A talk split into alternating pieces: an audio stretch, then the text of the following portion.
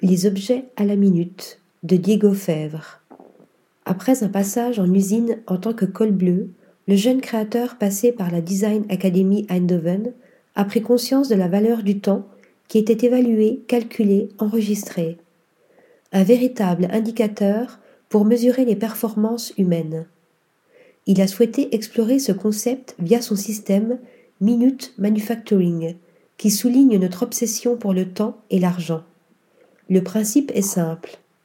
Le prix de la pièce est déterminé en fonction du temps passé à la fabriquer à raison d'un euro par minute. Pour ce faire, le designer utilise des déchets industriels comme des tubes en carton, des boîtes en plastique ou des chutes de bois.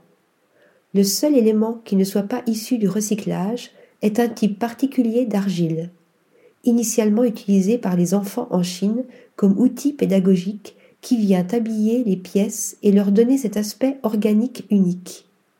Véritable signature pour le designer, cette argile démontre aussi comment l'usage d'une seule et unique ressource peut mener à toute une gamme de créations différentes.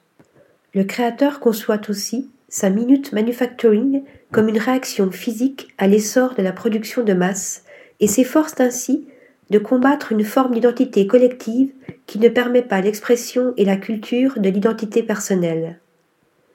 Article rédigé par Lisa Agostini.